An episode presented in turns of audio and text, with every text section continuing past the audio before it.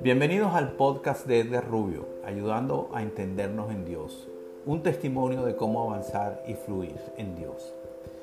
Este podcast, el número 4, lo he titulado Ayudando al Espíritu Santo. Vamos a agradecer a Dios por habernos creado y por habernos encarnado para experimentar esta vida terrenal. Y a todos ustedes por apreciarnos, oírnos y ser nuestros maestros. Empecemos invocando la promesa de Dios, la cual nos dejó en Jeremías 33:3. Clama a mí y te responderé y te daré a conocer cosas grandes y ocultas que tú no sabes.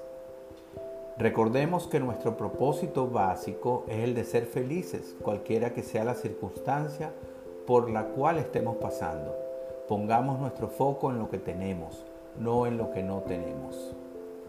En podcasts anteriores hemos establecido el valor de la oración, la cual es la herramienta que nos permite establecer esa relación íntima con Dios.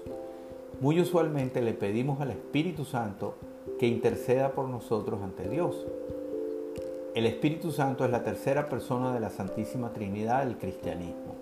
Es una entidad distinta del Padre y del Hijo, pero posee con ellos una misma naturaleza y esencia divina.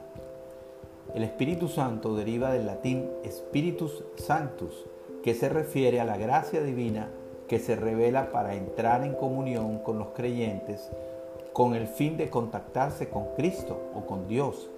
En otras palabras, el Espíritu Santo es el puente de comunicación. Es el que nos ayuda a tener paz. El título de este podcast es muy osado, ayudando al Espíritu Santo cuando en realidad somos nosotros los que necesitamos de su gran ayuda. Pero por un minuto imaginémonos que efectivamente sí podemos ayudarlo. Hay dos claras, dos claras formas de hacerlo en mi concepto. Una es teniendo fe y la otra cambiando los patrones de comportamiento. Se pudiera definir la fe de muchas formas o maneras y en general sé que ustedes entienden muy bien de lo que se trata pero les quiero brindar mi versión. Fe es ver todo con bondad, es ver todo a través del niño que llevamos adentro. Los niños confían en que los mayores lo único que quieren es su bienestar y en consecuencia actúan totalmente confiados. Entonces, confiemos en nuestro Padre Celestial. En materia de las cosas que podemos hacer o dejar de hacer para facilitar la ayuda del Espíritu Santo, podemos, por ejemplo, cambiar muchos patrones de comportamiento nocivos. Son cosas que nos hacen ruido y nos distraen de nuestro compromiso de unirnos a Dios. Cosas simples que si las identificamos y ponemos un poco de empeño para dejar de hacerlas, ayudamos en mucho a recibir la ayuda divina. A título de broma y para graficar el punto, ¿qué pasaría si dejáramos de ver las noticias de televisión justo antes de dormirnos? ¿Cómo podemos pedir estar en equilibrio espiritual cuando justo antes de hacer nuestras oraciones en la noche nos llenamos de energía negativa?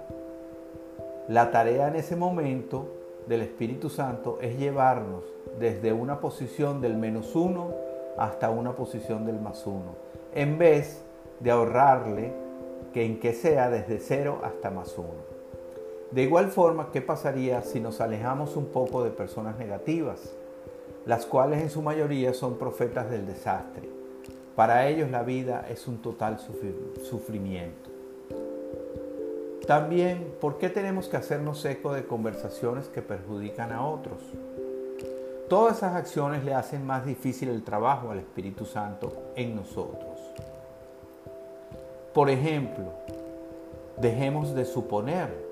Si tenemos dudas, aclaremos las dudas. Si sospechamos, preguntemos. Suponer nos hace inventar historias increíbles que solo envenenan el alma y que en la mayoría de los casos no tienen fundamento. Nos llenamos de pensamientos que envenenan nuestra alma y después tenemos que hacer un gran esfuerzo para que esa basura desaparezca. Reflexionemos algo en ese sentido. A una naranja no le podemos sacar solamente sino jugo de naranja. No podemos sacarle jugo de limón o jugo de piña. Es lo mismo con las personas.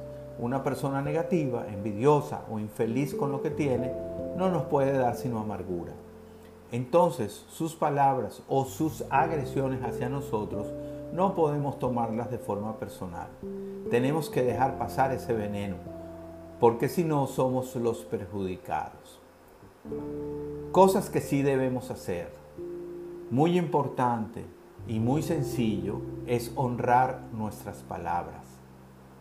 Tenemos que honrar nuestras palabras, porque si no nos honramos a nosotros mismos, ¿verdad? No nos estamos amando. Es ser coherente con lo que pensamos y con lo que hacemos. Y de, de esa manera estamos alineándonos con Dios.